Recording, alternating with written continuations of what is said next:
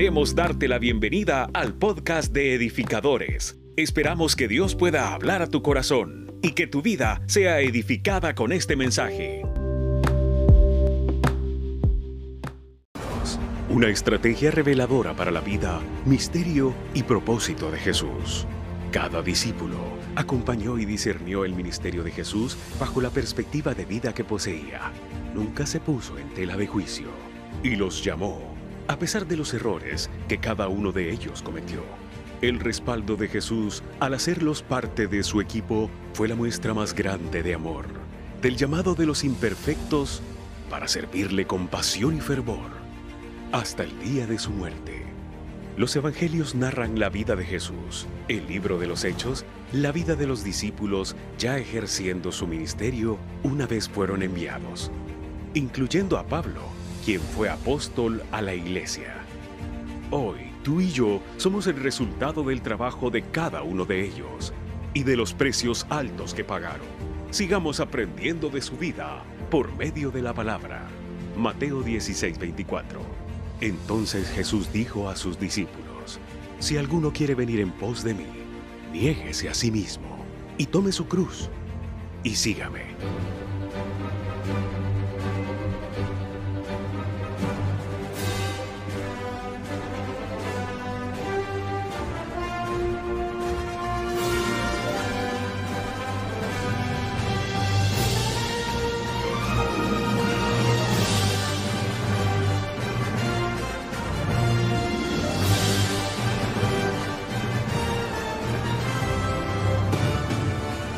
Bienvenidos a la serie Discípulo.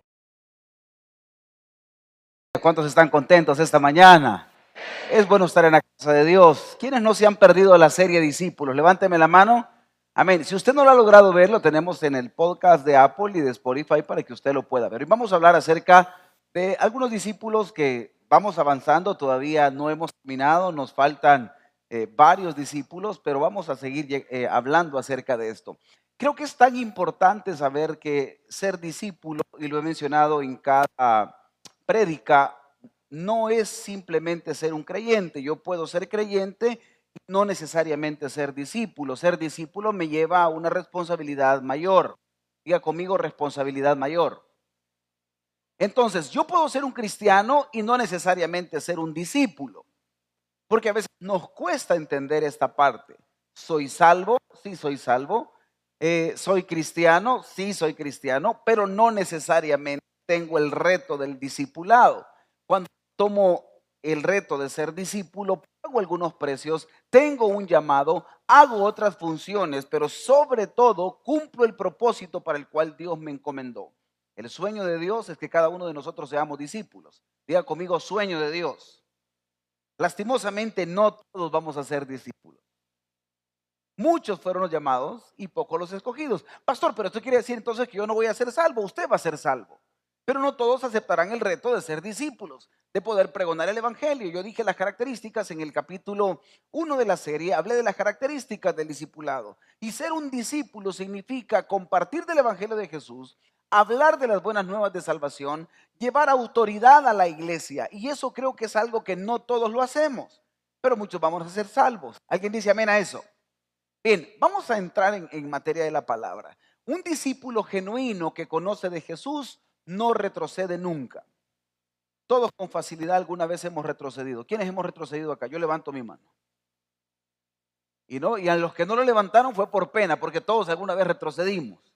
Voy a hablar un retroceso súper fácil, usted dejó de decir malas palabras, pero de repente en ese ámbito y en ese acaloramiento que a veces nos pasa, hemos retrocedido volvió al folclore y volvió al François, que yo pagué. Ese rollo de llevar un evangelio, Jesús dijo en Lucas 9:32, ninguno que poniendo su mano en el arado mira hacia atrás es apto para el reino de Dios. Es apto para estar cerca de nosotros. Cuando tú ya decidiste seguir a Jesús, debes de entender que tus aptitudes tienen que cambiar. Dios no busca gente con actitudes, sino con la aptitud correcta para poder aprender. No todos tenemos las mismas habilidades, pero sí podemos tener la misma disposición. ¿Alguien dice amén a eso? Entonces Él te utiliza por la disposición que tú tienes, porque Él empieza a capacitar a aquellos que tienen el deseo de cambio. Y me encanta esto. Dos, la única forma de conocer tu propósito es conocer a Dios. Eh, aquí lo veamos en Efesios 1 del 11 al 12.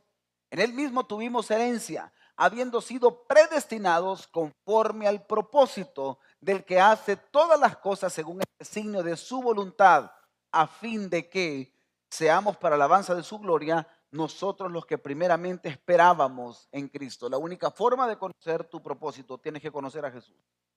Imposible conocer tu futuro, imposible saber para qué naciste si tú no conoces de Jesús. Pastor, ¿cómo sé si le he conocido? Por los frutos, porque es más importante el fruto que el don. Y es más importante tener carácter que habilidades dentro de una iglesia. Y esto nos hace falta a veces en nuestra fe. El propósito es tan importante. Algunos tenemos 30, 40 años. Ah, levánteme la mano los que estamos arriba de los 40 aquí, los que estamos arriba de los 40. Pura cipotada. Los que están abajo de los 40. Y los que no levantaron la mano, o sea, son espíritus o qué son. ¿Qué rollo es saber de repente que tenemos una edad y, cuál es tu función en, en, el reino de Dios? Mira, no sé, yo solo me llego a sentar a una iglesia y me va cool y se pone bonito, pero no sé para qué Dios me llamó. Me llamó para, para, para hacer de alabanza. Eso no es propósito, eso es algo genuino que usted lo hace abajo o lo hace arriba. Cantar, predicar, no es propósito. Eso es algo que debería de ser como lo dice Mateo 28, 19 o como lo dice eh, el Salmo 150, todo lo que respire debe de alabar al Señor. O como lo dice Mateo 28, 19, que Él vino para que nosotros fuésemos discípulos y anduviéramos bautizando en el nombre del Padre, del Hijo y del Espíritu Santo. Entonces no es un propósito el predicar ni adorar, es una función. Propósito que es, es cumplir elementos claves que Dios quiere que hagamos sobre esta tierra de los cuales nosotros vamos a hacer. Usted no nació para ser un conductor. ¿Alguien me quiere entender eso? Algunos van a decir, pastor, es que Dios me, trajo a esta tierra para ser un driver. Sería muy poco para lo que Dios lo haya creado. Es que Dios me trajo a esta tierra solo para ser papás. Y algunos lo han hecho muy bien. Tienen hasta cuatro o cinco. ¿Alguien dice amén a eso? O no, pastor, mire, Dios me trajo para ser la mamá que pone orden en casa. Yo no creo que Dios te haya traído para eso. Hay algo más que solo predicar y hay algo más que solo adorar. Hay que cumplir misiones sobre esta tierra. ¿Quiénes estamos aprendiendo el día de ahora? Bien, sigamos avanzando. Él nos programó para funcionar mejor en el contexto de la comunidad bíblica. Somos la familia de Dios a través de la fe en Jesús. Así que no tenemos que correr la carrera solos. En Hechos capítulo 2, verso 42, pasaron su tiempo aprendiendo de los apóstoles y fueron como familia el uno para el otro, partiendo el pan y orando juntos. Puedo entender que cuando yo soy discípulo me hago de una nueva familia. Diga conmigo nueva familia. ¿Y qué cuesta que la iglesia sea familia? Aquellos que vienen de otras iglesias dicen, pastor, mire, yo prefiero tener amigos afuera y en la iglesia conocidos, solo nos saludamos, porque qué rollo cuando se arman que los comentarios, que mire, lo que más cuesta en todo lugar son las relaciones humanas. ¿Cuántos están de acuerdo conmigo? Y las relaciones humanas es porque no aprendemos a respetar la manera de pensar de otros. Peor aún, todos tenemos un concepto de la fe y del cristianismo. Lo que para unos es pecado, para otros no. Y ahí es donde entra el dilema. Porque usted mira, y es cristiano y mira lo que está haciendo. Porque, porque cada quien tiene su propio concepto. Aquí no tanto importa tu concepto o mi concepto, sino lo que la Biblia dice. Y si a alguien no le ha discernido la palabra, usted no es el Espíritu Santo para andar queriendo discernir la palabra sobre otros. Si hay alguna debilidad que usted ya gobierna y otro no la gobierna, en buen salvadoreño, what importing you? Pastor, pero es que mira, la que tiene él debería de haber cambiado esa debilidad. Lo que pasa es que esa es tu fortaleza. Hablemos de tu debilidad.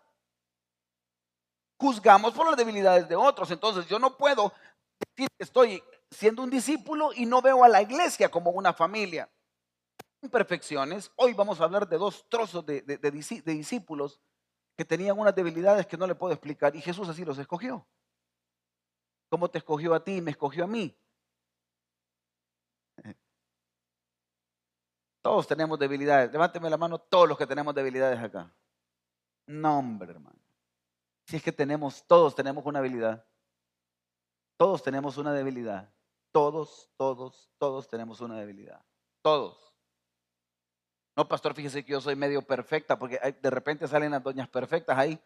Yo qué raro, fíjese, yo creo que yo no tengo imperfección, pastor. Todos, todos tenemos una imperfección. Todos hemos matado alguna vez en la mente. Tan solo se muriera esta vieja. Ay, si quedan ganas de pasarle el carro. Todos tenemos una debilidad. ¿Cuántos ya hemos atropellado en la mente? Hmm. Solo uno levantó la mano. Pero todos hemos atropellado a alguien, todos hemos querido matar a alguien, todos hemos ultrajado con la cabeza, sonreímos, pero por dentro usted le dijo de todo. Cuando tú vienes a la iglesia y el de parqueo te dice, parquéate allá y tu corazón quiere parquearse aquí. Y el de parqueo te dice, no, póngase allá y usted sabe que tiene que hacer una tripa chuca ahí para dar vuelta. Y usted dice que no está viendo el hermano que el carro es grande y que yo no voy a caber ahí. Pero y que qué barbaridad. Hermano, Dios le bendiga, Dios le bendiga. Porque a todos nos gusta hacer nuestro agosto y cuando Dios nos empieza a poner límites en la familia de la fe, todos pensamos distinto. Esto es cuando todos queremos comer la carne diferente. ¿A cuántos les gusta bien cocida? Carnita asada bien cocida. Hay otros que les gusta poquito de sangrita. ¿Quiénes son de poquito de sangrita? Y hay otros caníbales que les gusta cruda. Levánteme la mano los que les gusten. comen, comen carpacho alto, ¿me entiende? y cuando alguien come la carne y cuando le mete el cuchillo y, y saca la sangre, es como, qué bárbaro, cómo se come la carne. Sea feliz. Si a él le gusta así, a usted le gusta casi quemada, no le quita nada. El cristianismo es igual. Si él danza, no es más cristiano que el otro. Si él aplaude, no es más cristiano que el otro. Si él está con los brazos cruzados, a lo mejor tiene su devoción interna. Si él llora, no es más cristiano que el otro. Si este no llora, no es más pecador que el otro. Todos tenemos una manera práctica de conectar con Jesús. Lo que sí Dios nos llama es que aprendamos a ser una familia en la fe. Un discípulo aprende a ver la iglesia como una familia. Y una familia hay que estar ahí siempre. Pero mire, pastor, que yo no veo que esté cuando ora, concentrado lo veo. La alabanza estaba dándole con todo. Waldo ya se había hecho ahí tipo balboncito. Estaba rapeando Waldo ahí, ¿verdad? Con todo. Y algunos bien quietos ahí, pastor, yo no entiendo cómo no se puede ni mover. Déjelo. Usted no sabe si lleva más santidad que otro. Hay otros que se mueven bien bonito y todavía pecan. Pero no lo debo de juzgar. Manifestaciones no es igual a corazón. Emociones no es igual a cambio de vida. ¿Alguien dice amén a eso? Entonces, la familia de la fe es importante. Necesitamos ser una iglesia unida. Sigo avanzando, hablando de principios del discipulado. Personas comunes y corrientes, convertirse en imagen de Cristo es la meta de todo discípulo. Usted puede leer esta frase conmigo a la cuenta de tres. Uno, dos, tres. Personas comunes y corrientes Convertirse en imagen de Cristo es la meta. Y vos ya te graduaste de teología. Hmm.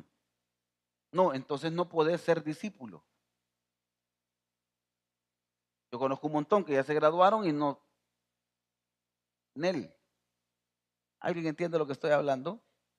No tiene nada que ver. El Evangelio es tan práctico. Miren, le voy a decir algo. Lo místico del Evangelio lo hemos convertido nosotros. Es más, las iglesias y las diferencias doctrinales no las metió Jesús. La iglesia se agarra palos por el apóstol Pablo. Hay muchas iglesias que parecen más paulinas que evangélicas. Voy a volver a repetir esto. Hay iglesias que parecen más paulinas que evangélicas que ponete el velo, si no, no sos evangélico. Es que no, ahí se tiene que hablar lenguas. No, es que no se tiene que hablar lenguas. Es que se tiene que profetizar. No, es que no se tiene que profetizar. Es que algunos nos metemos en grandes rollos por el apóstol Pablo. Jesús fue práctico en el Evangelio. Venid a mí todos los que se encuentren así, así, así, y yo los haré descansar. Plan. Es que este es más espiritual porque viene al pastor y ahí se siente y se zarcea. Eso no es evangelio. La iglesia parece más del apóstol Pablo porque nos metimos en doctrinas y sepan que las cartas del apóstol Pablo o todo lo que escribió el apóstol Pablo eran para una iglesia que era pecador. Corintios, por favor. Si los corintios tenían relaciones sexuales debajo de un árbol y hacían culto todo el día, ahí no faltaban algunos. Y el apóstol Pablo llega a ese puerto de Corinto a predicar porque era una zona costera y empieza a poner doctrina para esa iglesia. En buena onda, si tuviéramos que vivir un evangelio de Jesús, le hace Mateo, Marcos, Lucas y Juan. Hay iglesias que no están tan perdidas que seguían por ahí. No tengo que ignorar toda la palabra, pero muchas diferencias doctrinales. Mire, el día que Jesús venga, diga conmigo el día que Jesús venga. No te va a preguntar cuántas lenguas hablaste. No te va a preguntar si profetizaste, porque entonces el Evangelio de Salvación solo sería para los pentecostales. Ni te va a preguntar cuán ceremonioso y cuántos himnos te podías, porque los bautistas cantan himnos. Firmes y adelantes, huestes de la fe. Nombre. ¿Quiénes se acuerdan de esos himnos? Pero tampoco me va a juzgar si yo solo cantaba himnos. Una mirada de fe. ¿Alguien entiende lo que estoy?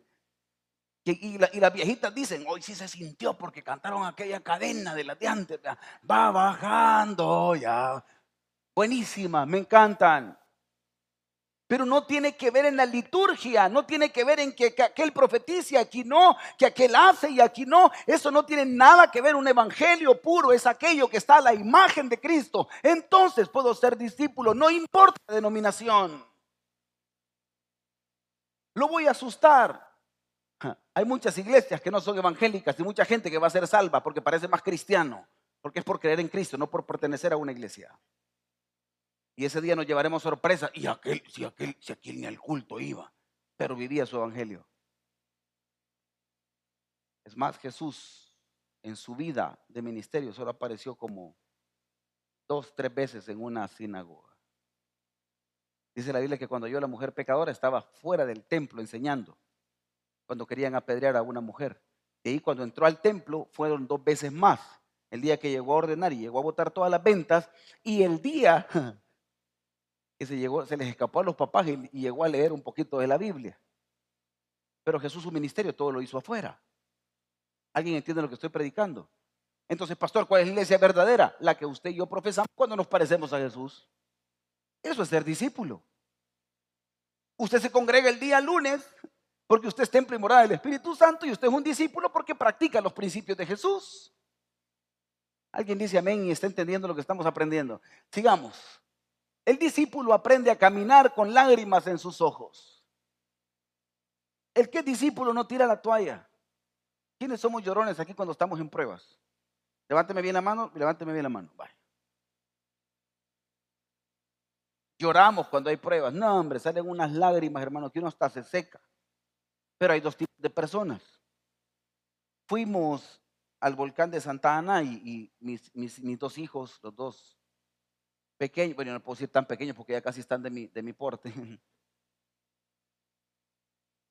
Me dijo, papá, nosotros vamos contigo. Nos fuimos a las dos y media de la mañana y salimos con toda la gente.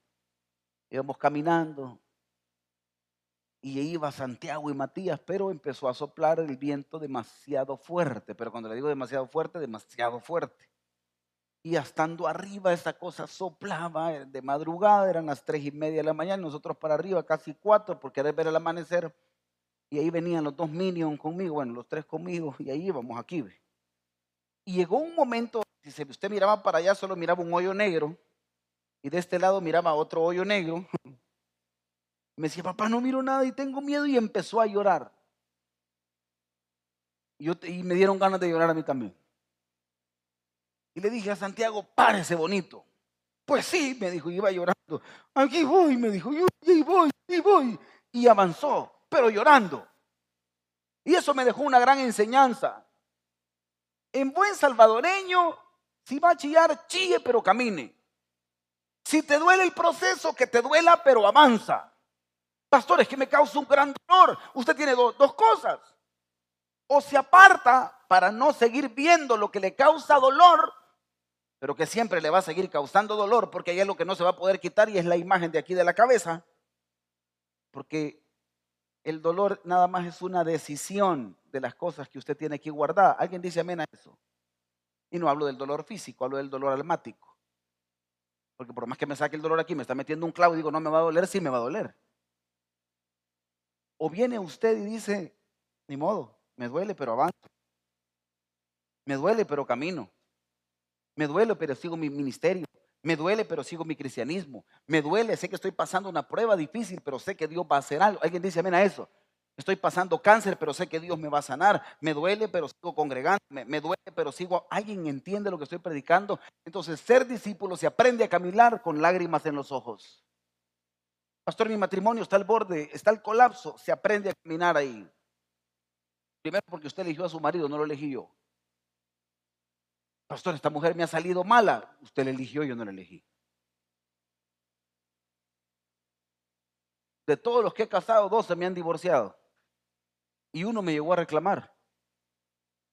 Vive Dios que uno me llegó a reclamar. Me dijo, mire, pastor, me dijo, la boda que usted hizo, mire, no funcionó, me dijo.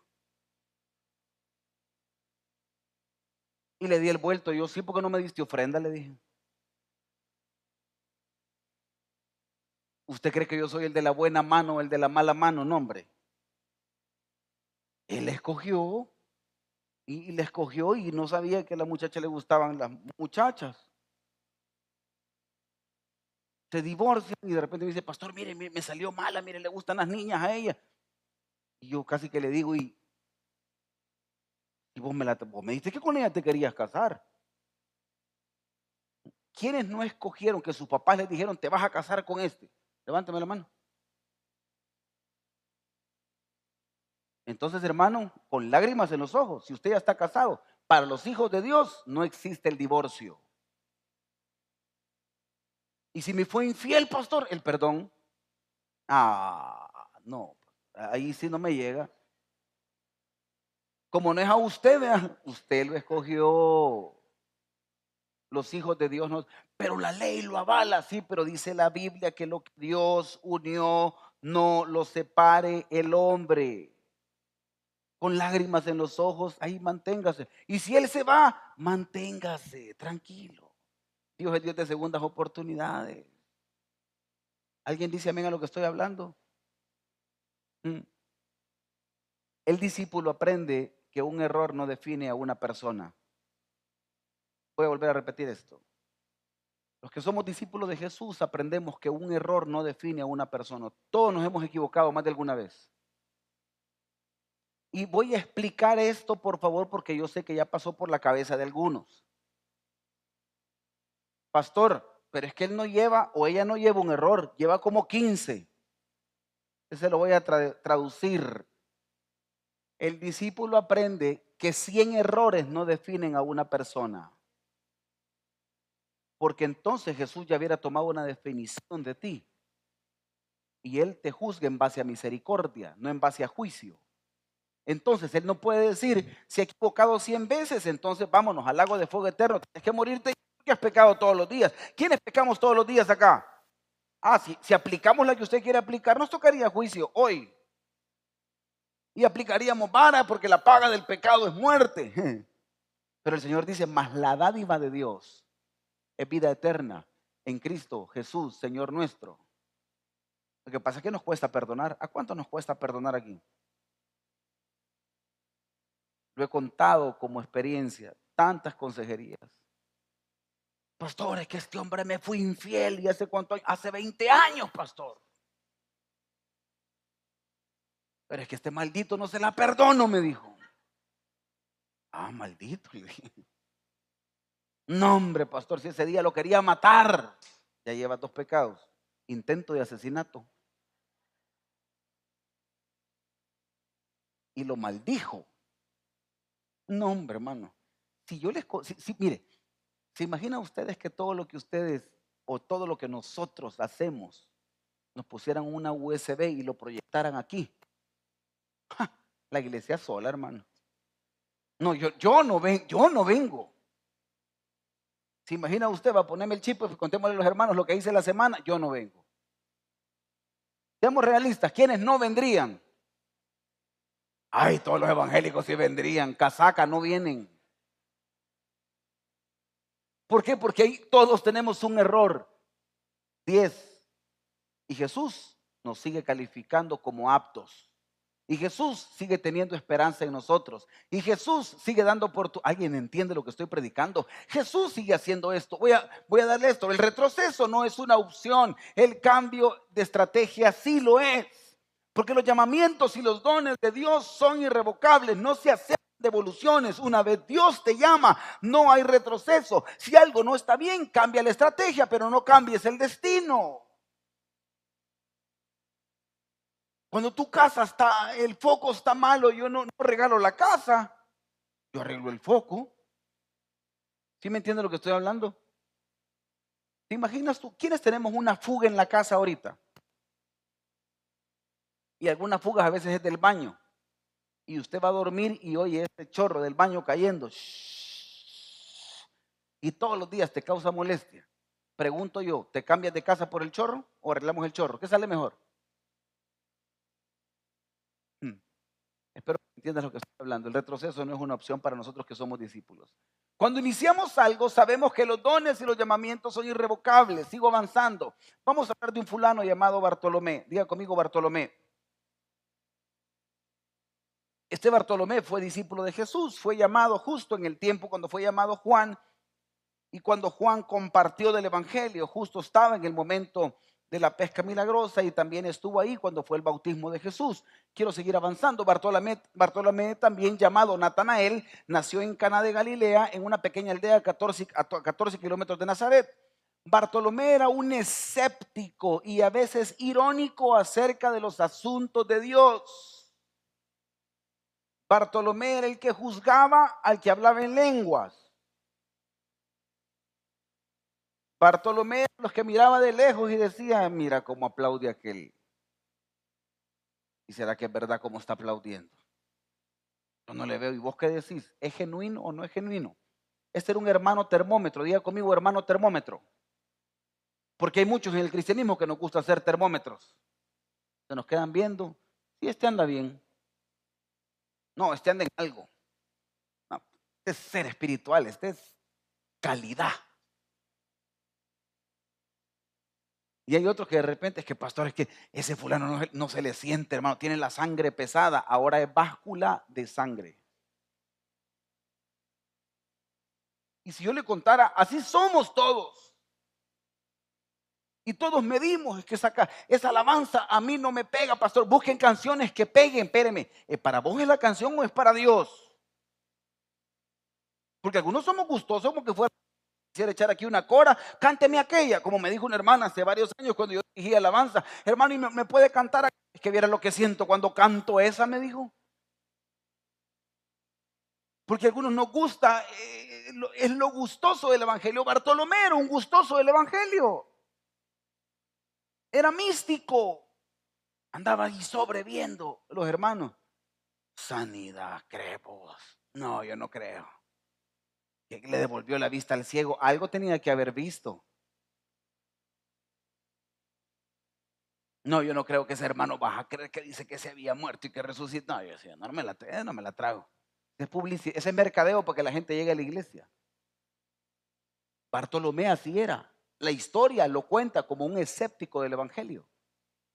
La historia habla acerca de él. Bueno, tan así que Jesús estaba en Betania, a orillas del Jordán. Vea esto. Fue bautizado por Juan al siguiente día. Jesús decidió irse a Galilea, se encontró con Felipe y le dijo, sígueme Felipe. Era de Bethsaida y habíamos hablado de Felipe, la ciudad de Andrés y de Pedro. Felipe se encontró, ¿con quién se encontró? Diga conmigo, Natanael.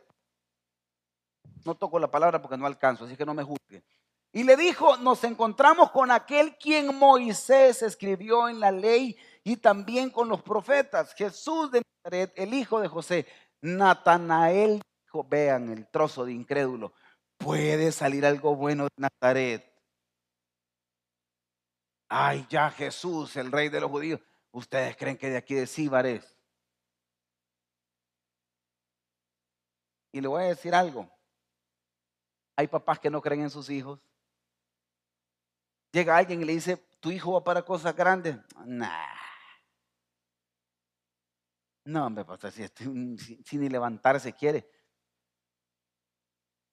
Hay papás que en lugar de, catapultar a sus hijos, pastor, si, hay la ropa interior ahí la deja, mire, y lo ponen en vergüenza.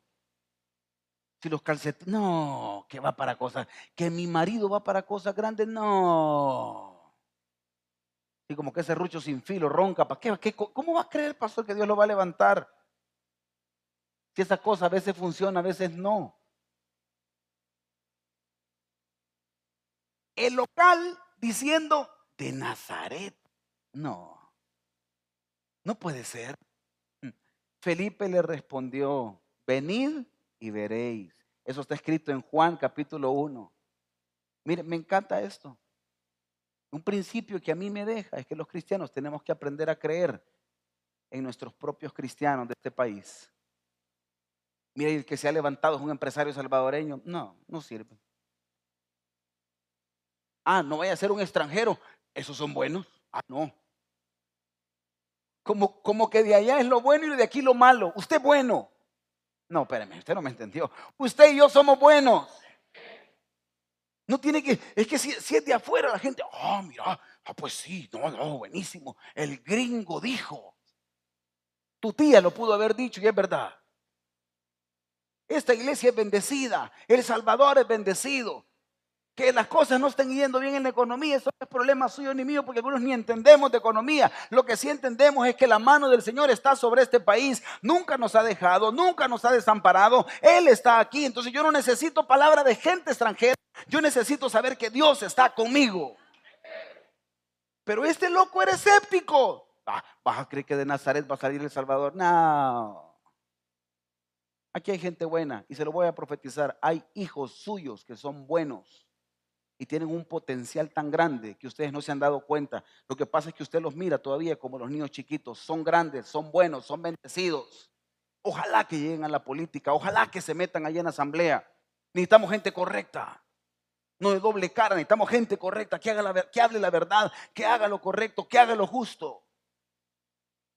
Necesitamos empresarios que hagan lo correcto y lo justo. Pero este tipo no lo creyó y Felipe le dijo, vení. Tenés que verlo para que sepas quién es. ¿Por qué este era escéptico? No creía en su propia gente. Le voy a dejar una tarea y un desafío de fe. Tiene que aprender a creer en los suyos. Yo pensé que ese iba a tener un poquito más de poncho. Tiene que aprender a creer en los suyos.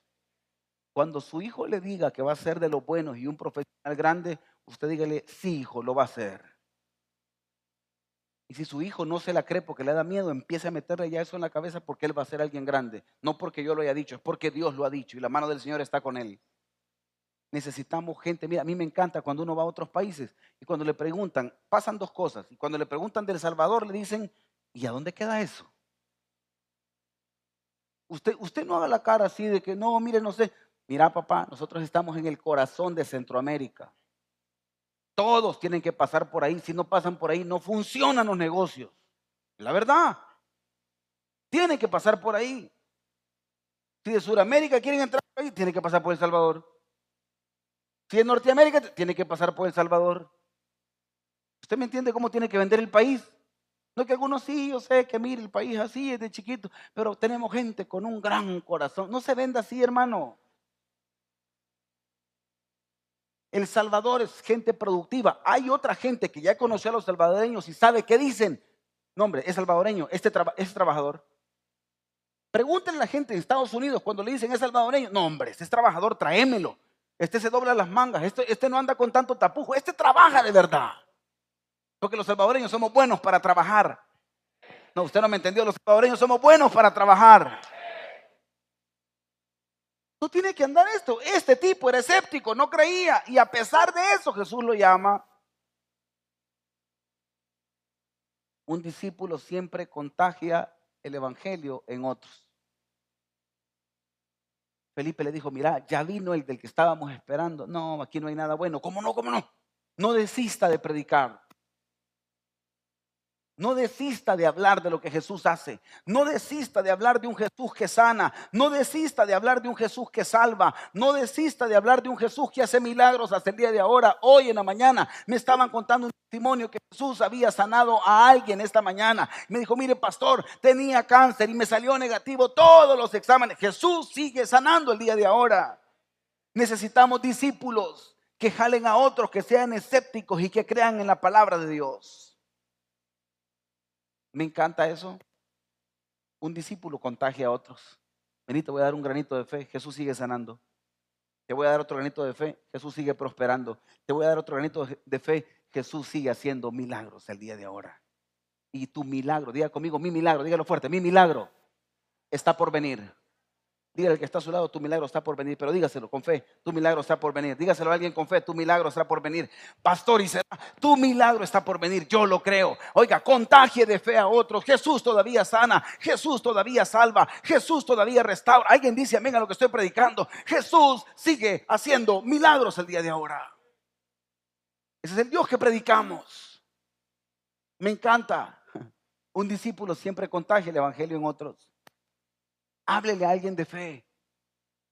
Hoy en la mañana, mientras estaba mi devocional, llegó alguien con dos tamales. Bueno, yo estoy medio a dieta ahorita. Porque hoy que estuve fuera, que estuve en Panamá, no, yo no puedo explicar cómo comí, hermano. No, hombre. Como que nunca. ¿Quiénes hemos comido como que nunca hemos comido? Algunos es usual, casi todos los días comen como que nunca han comido. yo comí como soldado y como que había salido de turno aquí, mire. No, hombre, hermano, era all you can eat y era la carta. Y como el asunto ya estaba pagado, no, hombre, todo era salmón. Mi casa aquí a puras penas tilapia le puedo echar, ¿me entiendes? Y un boca colorada de cuando en vez. Y si no hay, pues sardina. ¿A cuánto nos gusta la sardina con arroz, limón y tortilla tostada aquí? Amén. Y lo mezcla, hace una sola mezcla, ¿sí? Amén o no? Y algunas le gustan en aceite. ¿Quiénes ocupan de la María, de la Macarela todavía? Esos somos de la vieja guardia. Bien, ahí están un párvulo igual que yo. Amén. No, hermano, me subí como seis libras. Y el asunto es cuando uno es chiquito y se sopla, hermano, como que, como que chocobitos y como que chocobito de chocolate blanco. no, hombre, hermano, y empecé otra vez la dieta y empecé la dieta y empecé a meter la dieta. Yo le quiero decir algo. Cuando nosotros somos cristianos que contagiamos a otros, siempre vamos a tener esperanza de buena nueva. Llegó alguien a mi oficina Llegó con dos tamales, se me hizo agua a la boca. Me dijo, pastor, ¿puedo comer aquí? Yo, no sabía si decirle sí o que Jehová te reprenda, porque es tan bueno que se le miraban. Mire, hasta ganas de hartarme la hoja me daban. Y le dije, está bien, le dije, sentate, no hay problema. Y veo que saca el rimero de pan, hermano, o sea, como, como seis pan. No, hombre, hermano. ¿A cuánto nos gusta comer abundante pan francés aquí? No, hermano, en mis tiempos, antes comprar un colón de pan, le daban casi, casi toda la venta de la señora, le daban a uno. Me encanta. El tipo empezó a comer, yo lo miraba de reojo, pero como estaba en mi devocional, le dije, mira, te voy a contar mi devocional. Y le compartí la frase, porque nosotros somos entes de buenas nuevas. Yo le dije a alguien, si el sol no ha salido, ten esperanza que va a salir. Y si no llueve, tu actitud no tiene que cambiar. Y si llueve, tu actitud no tiene que cambiar. Nosotros caminamos por fe y no por vista. Alguien dice amén. Nosotros caminamos por lo que Jehová ha dicho, no por lo que yo veo. Al frente pueden haber malas noticias. Yo camino por lo que Dios ha dicho. Un discípulo camina por lo que Dios ha dicho. Un discípulo camina por la palabra que él ha dicho. Pastor, todos los exámenes están en mi contra. Todos los juzgados están en mi contra. Si Jehová ha dicho libertad, es libertad. Si Jehová ha dicho prosperidad, es prosperidad. Si Jehová ha dicho sanidad, es sanidad. Todo lo que la boca de Jehová ha dicho es una verdad y a esa verdad yo me aferro todos los días. Los negocios están mal, pastor. Yo me aferro a una verdad que él ha dicho que donde ponga la planta de mis pies, ahí voy a ser prosperado, ahí voy a ser bendecido. Todo puede estar en mi contra, pero si él ya habló, yo lo creo. Diga conmigo, yo lo creo. Dígalo más fuerte, yo lo creo. Dígalo más fuerte, yo lo creo. Los salvadoreños producimos bien y sobre todo cuando somos cristianos. Jesús vio a Natanael que se acercaba Yo que venía este talibán que le costaba creer en él. ¿Se imagina usted que alguien le diga, mira, fíjate que ha venido, voy a poner un nombre ahorita, Carlos ha venido aquí a la iglesia. ¿El qué? Y es bueno. No, qué bueno va a ser. ¿Y de dónde viene? De Estoya. No, hombre, tata. Qué bueno va a tener. Y no tiene problemas legales y viene tatuado. Porque es la pregunta de ahora y viene tatuado. Así le pasó y Jesús cuando lo vio, Jesús lo mira y le dice, Jesús, me encanta, vea esto cómo le dio vuelta. Natanael le dijo a Jesús, le dijo a, Felipe, perdón, no puede haber nada bueno en Israel, eh, aquí en, en Nazaret. Imposible que haya algo bueno. Como Jesús era profeta, se la devuelve. Y vea lo que le dijo. Y comentó, he aquí un verdadero israelita sin mentira. No, hombre, qué mercadólogo Jesús. Le dijo, hey, viene uno que es de los buenos. Vea cómo se la vendió. Como cuando alguien habla mal de ti y tú cuando lo miras le dices, no, hombre, este, este sí es buen amigo. ¿Verdad que así somos? Ahí viene el desgraciado de que ha estado hablando mal de mí. Que ni lo conozco, pero ya me hartó.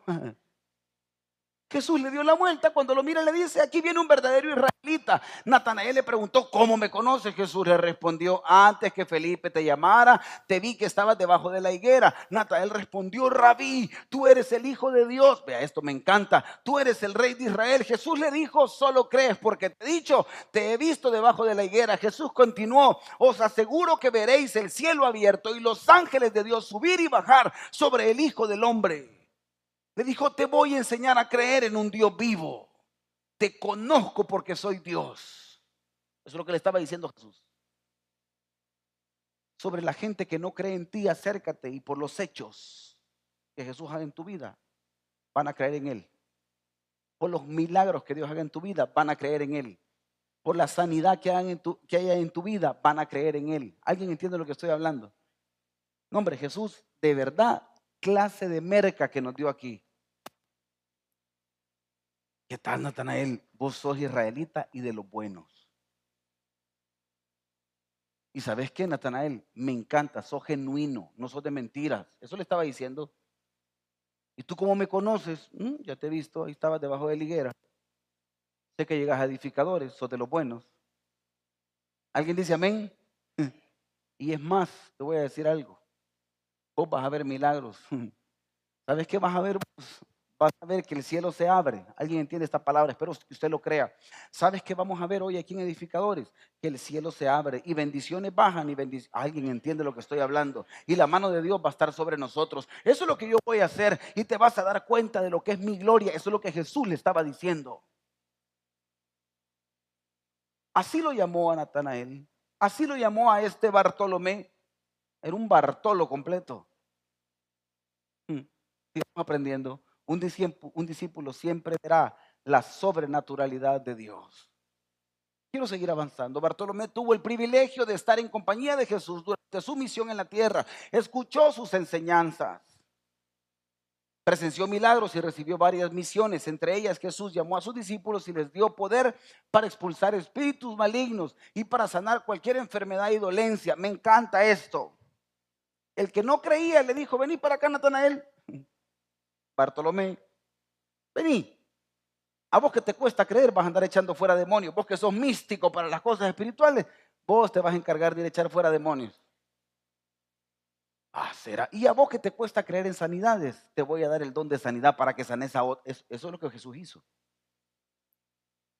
¿Sí me entiende lo que estoy hablando? Al que menos cree, le dio el poder para que crea.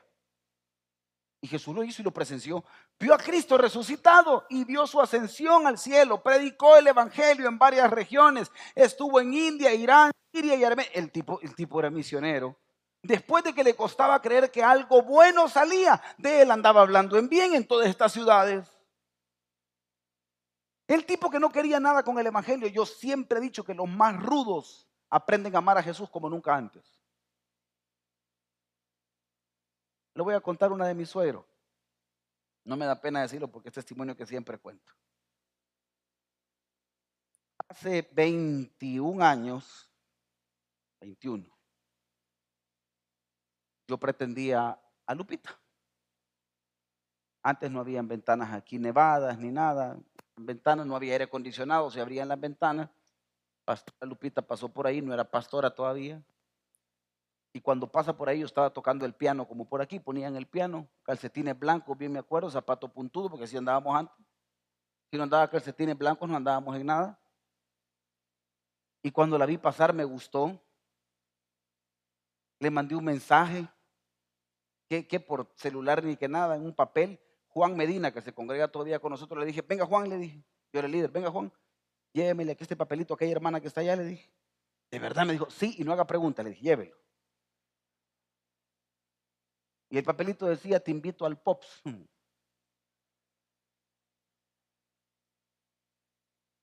A un capuchino con el helado de vainilla doble. Le puse la tentación. Y si lo quiere de besito, le puse, también lo pide triple, le dije. La hermana Lupita, pues sabia, le pidió dirección al Señor y en el momento le puso aquí, sí, y me mandó la Biblia. No, hombre, y me tenía a mí de lento buscando cada papel y no la hallaba. Hasta que me di vuelta y salió un montón de papeles y decía sí. Cuando decidimos ser novios, llegué a la casa de ella. No, hombre, mi suegro era Tim Bronco y Tim Los Bukis. No, hombre, y me acuerdo que había algo que estaba sonando ahí que no había más, nada más difícil que vivir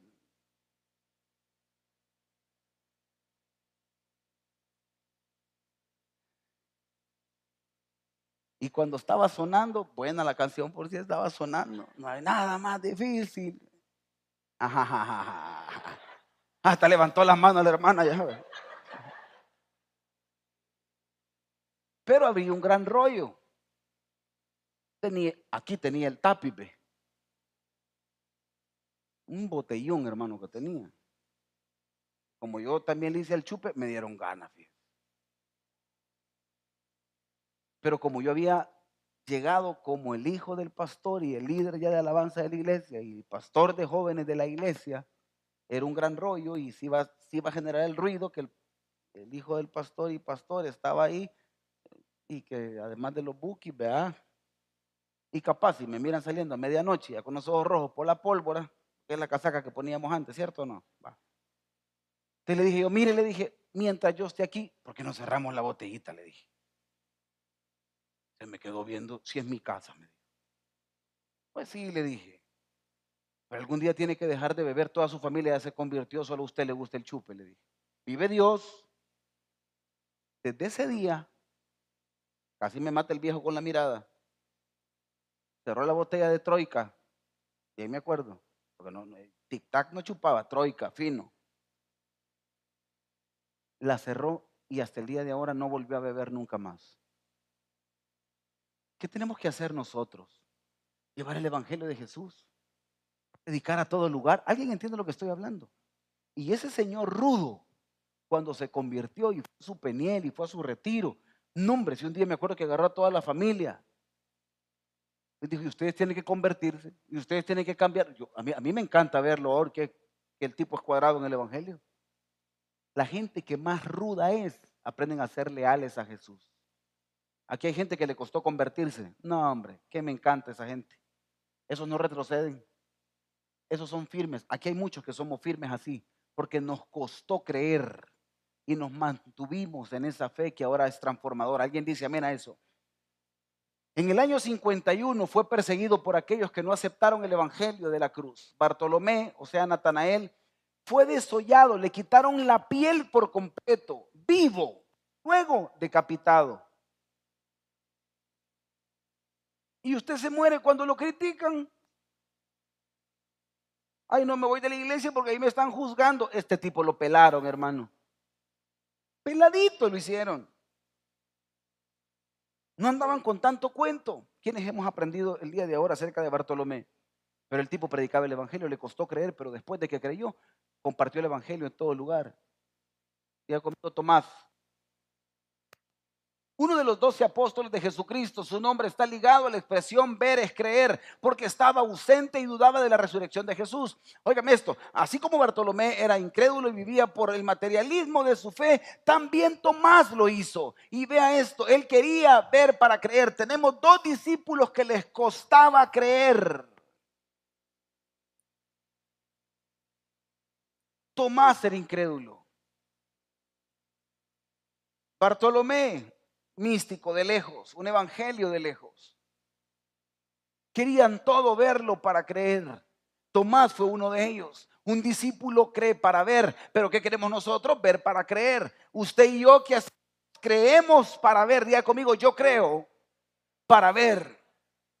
Esa es nuestra fe. Aquel escéptico y Jesús le dice, venite, seguime. Pero Señor, si yo soy escéptico, venite, seguime. Este trozo de incrédulo todo le gustaba ver. Y le voy a decir algo, esta gente la necesitamos en las iglesias. Aquí hay gente que cuestiona todo. ¿Quiénes somos de los que cuestionamos todo? Algunos por pena no levantaron la mano, pero todo lo no, enseñame. No te creo, quiero ver. Cuando tus hijos te dicen, papá, es que voy a hacer la tarea de un amigo, pásame a tu amigo mi amor, fíjate que me voy a quedar haciendo el inventario en la empresa, mándame la ubicación y mándame dos fotos, por favor. A veces el espíritu de Tomás camina por ahí, ¿me entiende? Qué silencio se acaba de oír. Primera carta a los Corintios dice que el amor todo lo cree, todo lo sufre, todo lo espera, todo lo soporta. ¿Alguien dice amén a eso? Pero usted anda pidiendo la ubicación. Mándame la ubicación ocho horas en tiempo real, por favor y carga bien la batería, no me vayas a salir que se te descargó. ah, pues Tomás así era. Tomás cuando Jesús lo llama, también no creía. Y vea esto, iglesia, por favor. Tenía un Bartolomé escéptico y un Tomás que no creía. Vivía bajo afirmaciones de fe. Tomás le dijo, Señor, no sabemos a dónde vas, ¿cómo podemos saber el camino? Nadie va al Padre sino por mí, le dijo Jesús le gustaba el método de comprobación. Señor, ¿y cómo sabemos que vos vas a ir al cielo? este tapudo preguntándole y cuestionando a Jesús. ¿Y cómo sabemos que aquí lo que le estaba diciendo es cómo sabemos que el cielo existe? ¿Cómo sabemos que para ahí vamos a ir? Jesús le responde y le dice, nadie va. Oiga bien, no le dijo nadie viene. Dijo, nadie va al Padre, si no es por quién. ¿Qué le estaba diciendo? Lo que dice Juan 10, 30, yo y el Padre unos somos. Le estaba dando una cátedra a alguien que le costaba creer. Aquí hay muchos que nos cuesta creer, pero te voy a decir algo en el nombre de Jesús. Jesús se toma la paciencia de formarte porque somos necesarios en la fe aquellos que creemos lentamente. Somos necesarios y voy a explicar ya al final en las conclusiones el por qué. Pero Tomás fue necesario en esta parte del Evangelio. Le gustaba el reino visible. Juan 20, 25 le dijeron pues los otros discípulos, al Señor hemos visto. Él les dijo, si no ve sus manos la señal de los clavos y metiere mi dedo en el lugar de los clavos y metiere mi mano en su costado, no creeré. Llegaron Pedro y Juan, llegaron Marta y, María, llegaron contentas diciéndole, Jesús resucitó. Y todos, había una gran algarabía de que Jesús, Jesús había resucitado. Y cuando llegan a hablar del Jesús resucitado, viene Tomás y le dice, ey, ey, ey, espérense, espérense, espérense, espérense. Esto es casaca lo que ustedes están contando. Hasta que yo no meta la mano. Este tipo, este tipo, no solo, oiga bien, no solo no creía que Jesús había resucitado. Si usted entiende el versículo, no creía que había muerto. Porque lo que quería ver era llagas y el costado. O sea, quiero ver las heridas de bala y con heridas de bala que ande caminando. Porque entonces es resurrección. ¿Usted me entiende lo que estoy hablando? O sea, el tipo no solo había creído en no solo no creía en la resurrección, era tan incrédulo que no creía en la muerte. Entonces nunca murió. Si yo no le veo las heridas de muerte y yo no meto la mano ahí, no le creo. No le creo. O imagínese trozo de seguidor que Jesús tenía como algunos que se congregan edificadores y no creen que Jesús sana. Como algunos que están metidos aquí en edificadores, que el diezmo, no, hasta ahí billete le quieren jalar a uno. No, el que decís que si yo dejo de hacer esto, Dios me va a bendecir. No, si Jesús es una fuerza activa, Jesús no es una fuerza activa, Jesús es Dios. Este tipo no creía ni en la muerte de Jesús, ni en la resurrección, y andaba con él. Tres años no le bastaron para no creer en Jesús. Imagínense que en el juicio, que mi mujer me ama, yo no creo que esta vieja me ame, pastor. Hay gente que todavía está casada y no creen que, me que, lo ama. ¿Qué silencio se acaba de oír? Como hay adolescentes que dicen, no, yo no creo que mi papá me quiera. a mi hermano quiere. A mí no me quiere. En mi casa hay preferidos. Hay gente que así cree todavía. ¿Alguien entiende lo que estoy hablando? Son tomases de la familia, son tomases del evangelio, son tomases de la fe. Y a pesar de que Jesús sabía quién era este tipo, que le gustaba ver el reino visible, que todo era método de comprobación, enseñámelo ver para creer. Mire qué pasa. Y viene Jesús y una, diga conmigo, una semana después. Vea, esto me dejó una gran enseñanza. A los que creyeron se les reveló en el momento. Y a los que le costaba creer, dijo, está bien, les voy a dar una buena muestra, pero no ahorita. Tardan un poquito las bendiciones. Se las voy a dar para que crean, pero a los que creen les da prioridad de ver milagros más rápido. Espero que usted me entienda. A este tipo, una semana después, los discípulos volvieron a estar juntos. Esta vez Tomás estaba con ellos. Cuando las puertas se cerraron, Jesús entró, se puso en medio de ellos y le dijo que la paz sea con vosotros. Mira quién se dirigió de entrada. Entonces dijo a Tomás, vení papito, según vos yo no estuve en la conversación que vos tuviste con ellos. Según vos no soy Dios y no soy omnipotente que estoy en todo lugar y no soy omnipotente que todo lo puedo y omnisciente que todo lo conozco. Yo te oí aunque yo no estaba aquí porque soy Dios. Y le dijo, vení, vení, extendé tu dedo y mira mis manos. Como le dijo aquel, aquel, vea, mira la cámara, quita la cámara, ¿cómo le dijo? Me encanta extender tu dedo y mirar las manos. Y me dijo, oiga esto, extiende la mano y le dijo, aquí, mira, mira, mira, toca aquí. De esta morimos. No seas incrédulo, le dijo. ¿Pero qué? Pero ten fe. Tomás respondió a Jesús, Señor mío y Dios mío. Jesús le dijo, creíste porque lo visteis. Bienaventurados los que creen sin haber visto. ¿Lo desechó por eso? No lo desechó. Siguió siendo discípulo. Wow, qué muestra. Lo siguió amando, le costaba creer. Ponía en tela de juicio todo. Pero Jesús lo siguió amando.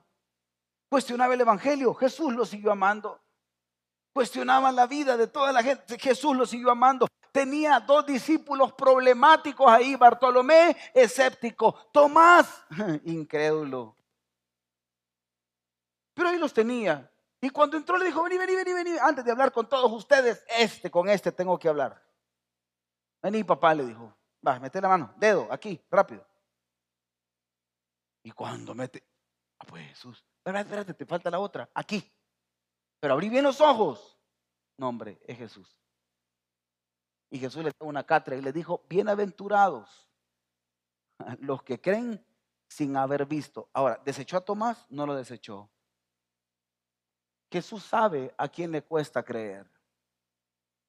Jesús sabe que esta mañana tiene que darle milagros a gente que le cuesta tener fe de cosas sobrenaturales. Aquí hay gente que le cuesta creer que va a ser sana sin medicina.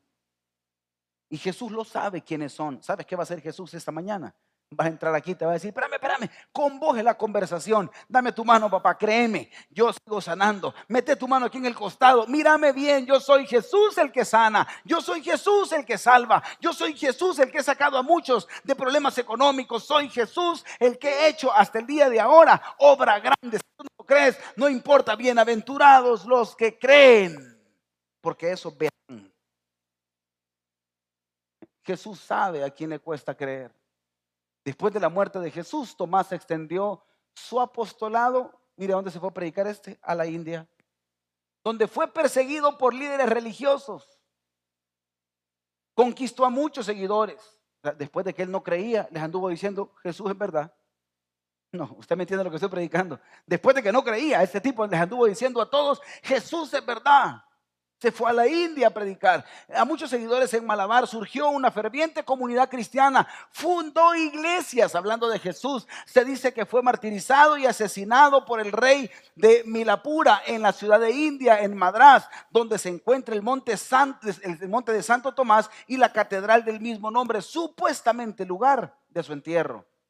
Los historiadores cuentan que el apóstol fue asesinado a cuchilladas y piedras por los hindúes mientras oraba. Y tú y yo nos quejamos por una crítica. Y tú y yo nos quejamos.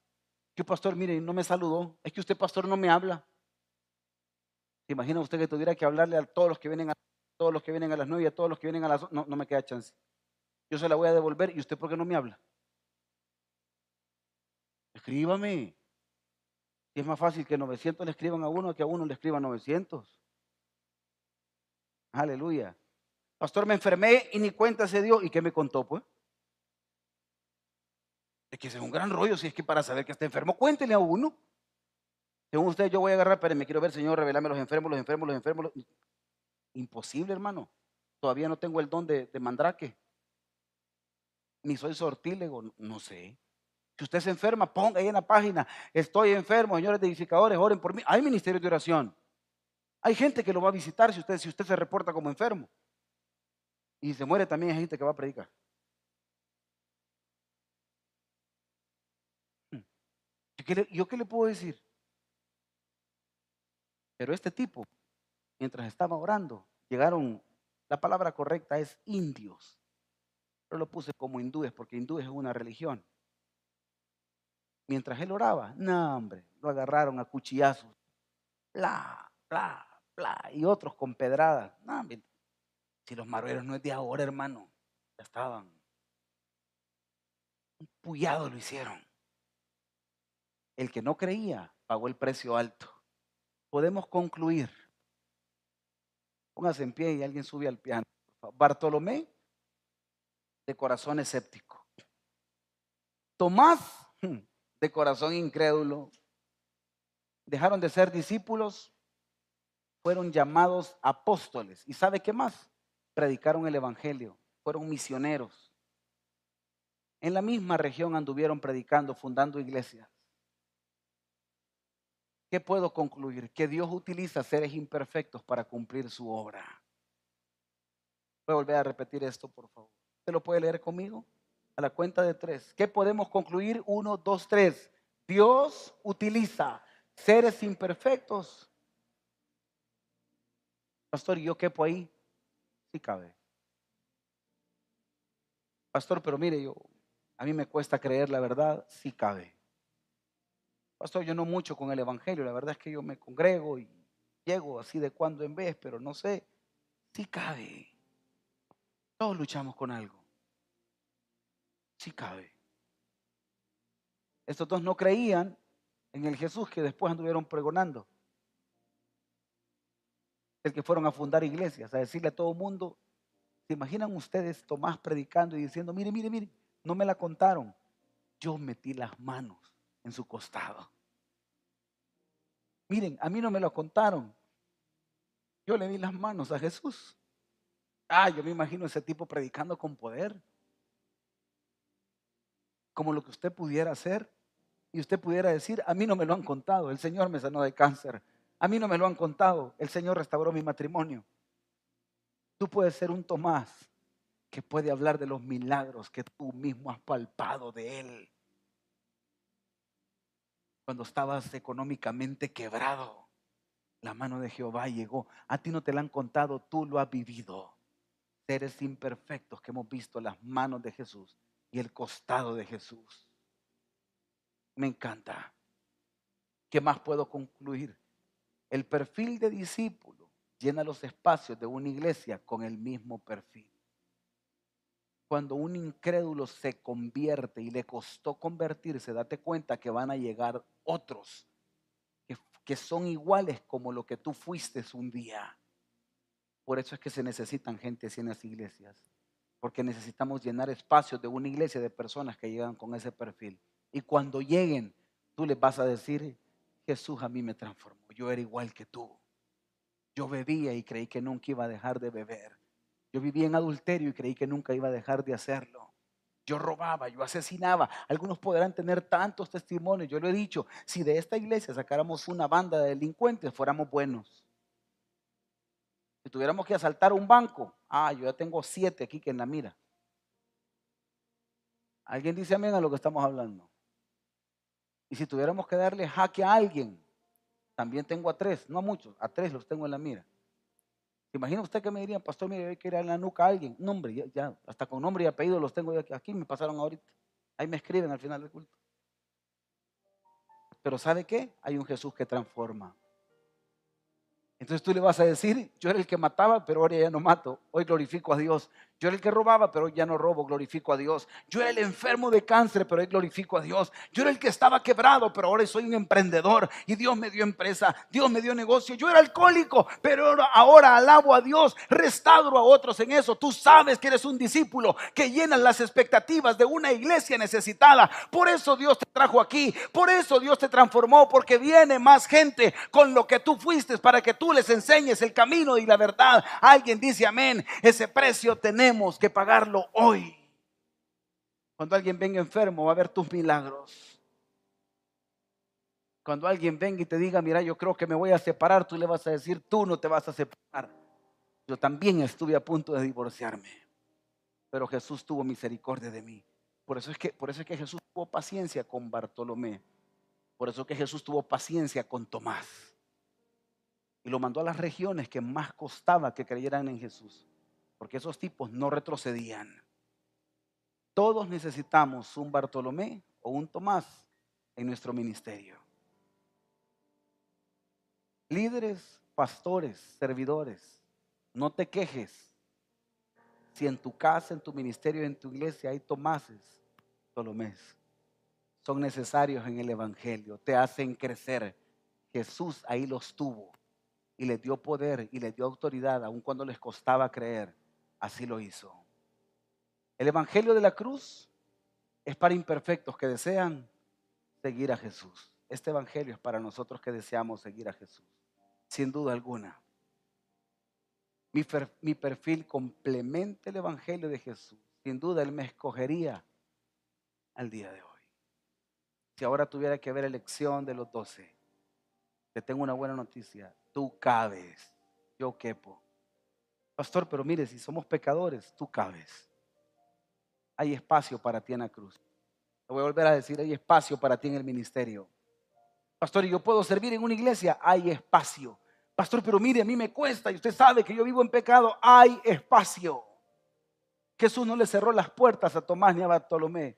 Jesús le abrió las puertas de par en pares más, lo ungió y le dijo, anda a pelear con demonios. Sé que te cuesta creer, pero anda a pelear con demonios. Sé que te cuesta ver sanidades, pero vas a poner las manos sobre los enfermos y estos van a sanar porque estas señales seguirán a los que creen que pondrán las manos sobre los enfermos y estos sanarán y los demonios los echarán fuera. Alguien dice amén. E, él lo que hizo fue empoderar a la iglesia, empoderar a sus discípulos con gente que tenía dificultades, como tú y como yo. Seguimos aprendiendo de la serie. Padre que estás en los cielos. Subimos todo el ministerio de alabanza.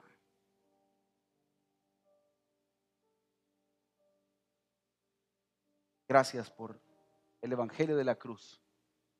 Gracias por escoger a esos discípulos, porque hasta el día de ahora, por eso el Evangelio vino hasta hoy.